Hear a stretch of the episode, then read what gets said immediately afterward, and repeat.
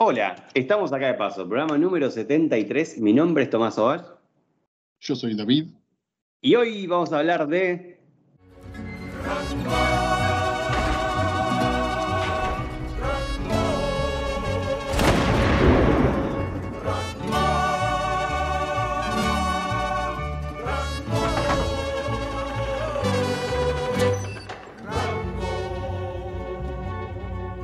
Rango.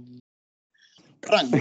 Sí, estamos acá en el podcast y para que no sepa, yo soy fan a muerte de Rango. Es una peli que vi un montón de veces. De hecho, creo que la vi mínimo, creo, unas ocho o nueve veces ya. Mm, ya te voy diciendo. Eh, y Tommy, Tommy creo que no es tan fan. La vio unas dos veces para el podcast y otra que la vio así como perdida. Y ¿Qué decir de esta película? Es una película vieja, una película que en su momento tampoco sonó tanto, que yo, que yo recuerde. Sí, era como extraño, ¿no? La animación que tenía, los diseños de personajes tan, ¿cómo decirlo esto? No tan convencionales, no tan amigables al ojo a primera vista, ¿no? Pero con una historia que a mí, y aparte una historia y un humor que muy bueno, me encanta. Johnny Depp interpretando a un, a un camaleón, y bueno, eso se lo ves en el idioma original, ¿no? Pero yo lo vi en, en español latino. Porque, qué sé yo. Es una peli que, que si la ves más de una vez, como que cada vez que la ves, una y otra, pu- puedes encontrar alguna que otra cosa, ¿no? Perdida, algún que otro dato que quizás se te pasó desapercibido la primera. Yo tengo que decir que todo lo contrario, David. Yo la peli la vi una vez sola en mi vida y la volví a ver para el podcast nada más. Eh, pero porque nunca me llamó la atención. Tengo que decir que, nada, es mejor de lo que la recordaba, pues yo la recordaba como una poronga viviente. Y la verdad que la peli es un bien, está, está, está buena. Eh, sí me gusta la animación, me llama la atención.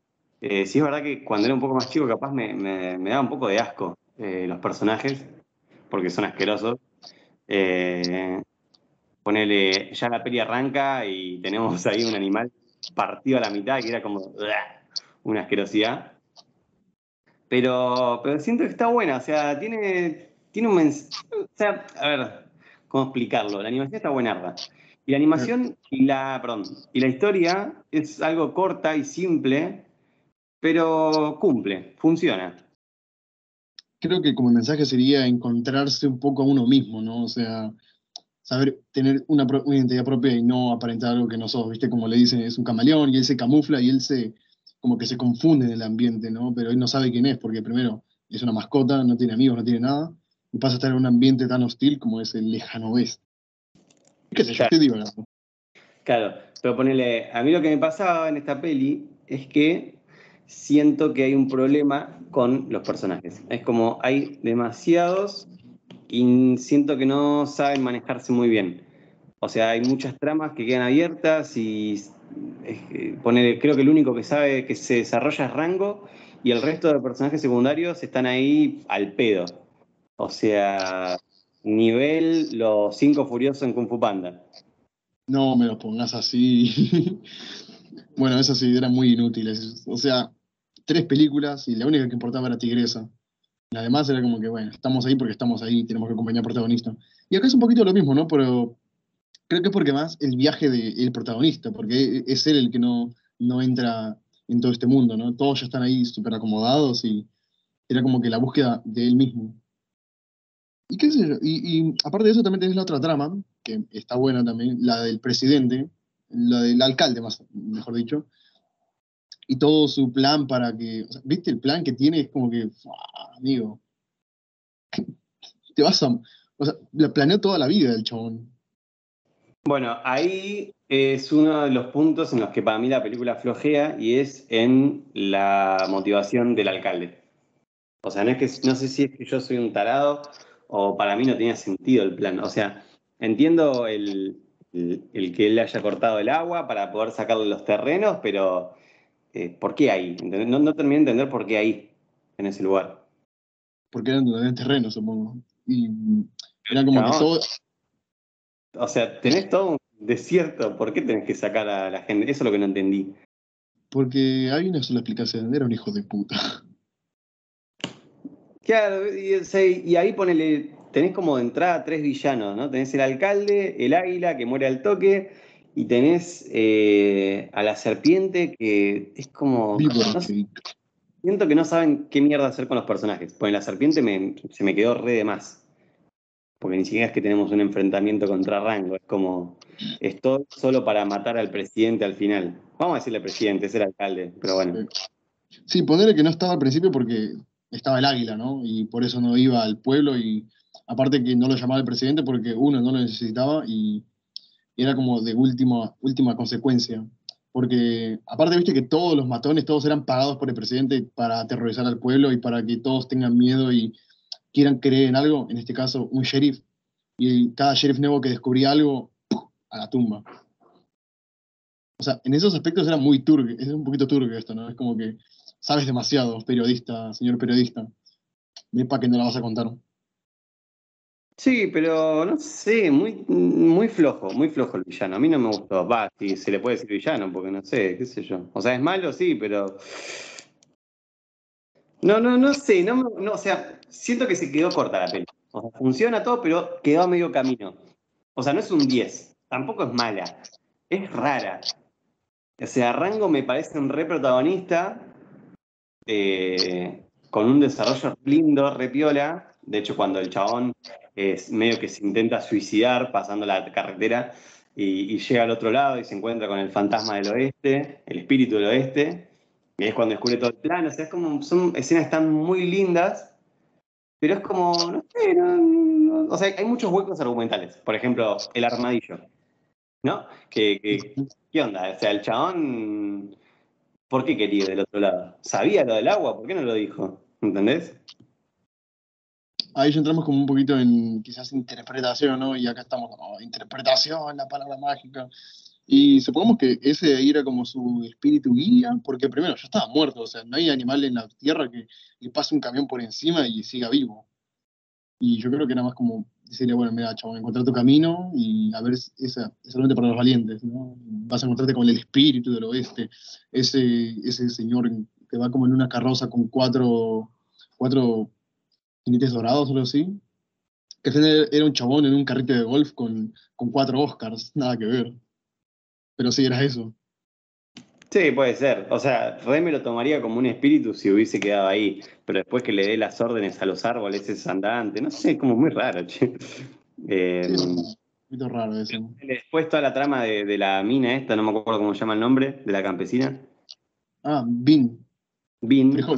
Eh, que, que, todo esto de que, ah, quiero, estoy perdiendo mi terreno y al final no, y, y bueno, y ya está, y queda ahí. ¿no? Después ni hablar de los terciarios, los personajes terciarios de todo el pueblo, que no sirven para nada. No sé, como, viste, muy X, ¿no? Como que terminé de ver la peli y fue como, ah, bueno, está bien, linda. Sí, después también está la trama de la búsqueda, ¿no? De los ladrones del agua. Que a mí es como, claro, va de un lado para el otro y todas las tramas al final se unen de, de alguna forma u otra, ¿viste? Porque todo converge. El águila, la muerte del águila trae a Víbora Jake. Eh, Rango buscando a los, a los culpables, termina en los topos, ayudando al final a Rango y a todo el pueblo a, en, contra Víbora Jake, ¿no? En la última batalla, la batalla final. Y después todo esto trae la, ¿qué cosa? Eh, eh, la atención del alcalde, porque se da cuenta de que Rango, bueno, puede, se puede gobernar junto a él o puede estar contra él, ¿no? Y si está contra él, bueno, llama a Víbora Jake y ahí se junta todo. Es como, de alguna forma u otra, como que todo converge. Y eso, a mí me gustó un poco eso. No sé, es raro. Sí, es verdad que la peli igual tiene sus, puntos fuertes, que es que cuando llegan a la parte del agua, que empieza toda esa persecución zarpada con los murciélagos y, la carroza, está buenísimo. Pero está muy bien dirigida también.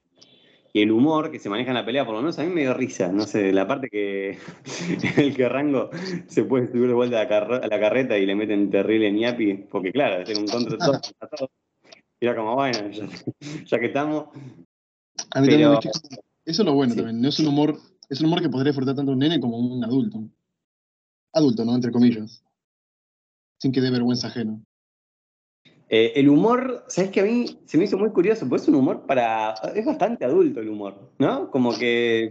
Tipo, los personajes se puteaban, medio como que hacían resistencias sexuales. Y lo digo bien, ¿eh? Banco, banco fuerte.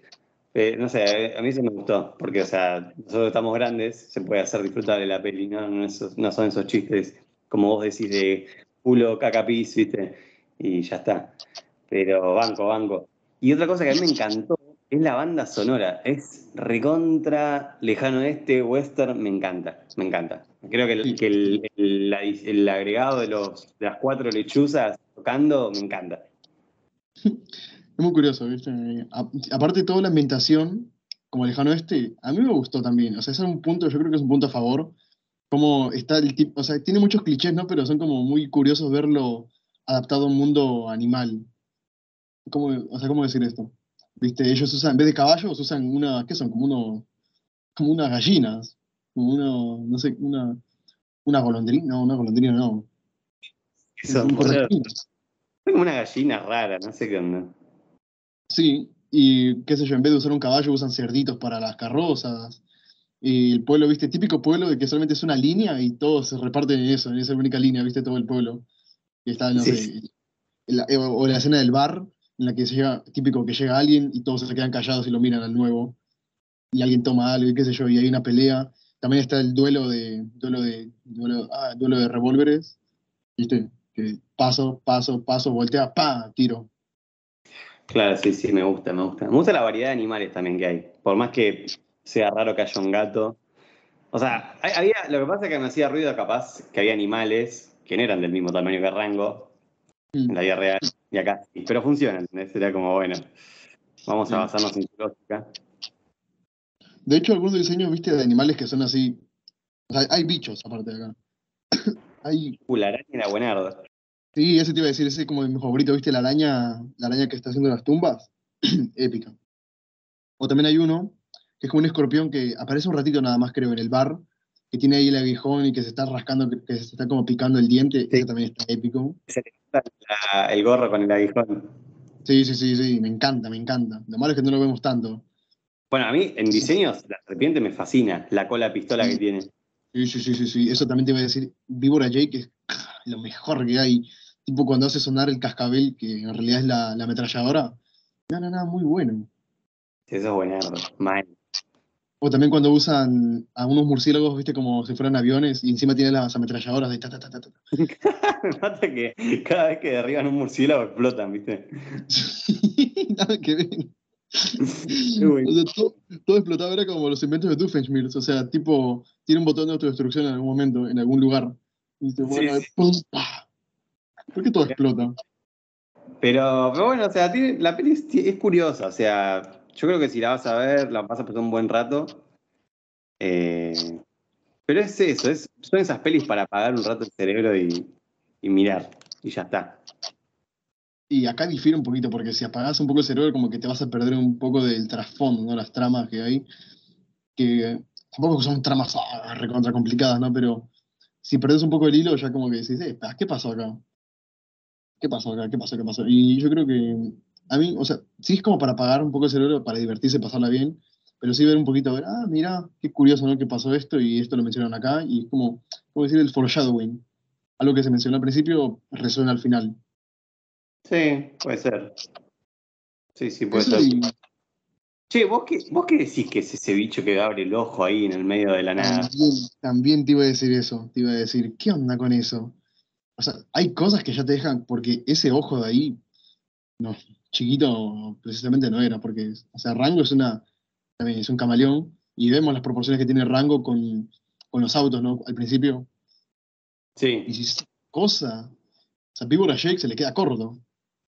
Claro, pero aparte es como, o sea, yo me puse ¿no? a pensar, que ponemos el camaleón y es como muy grande el ojo.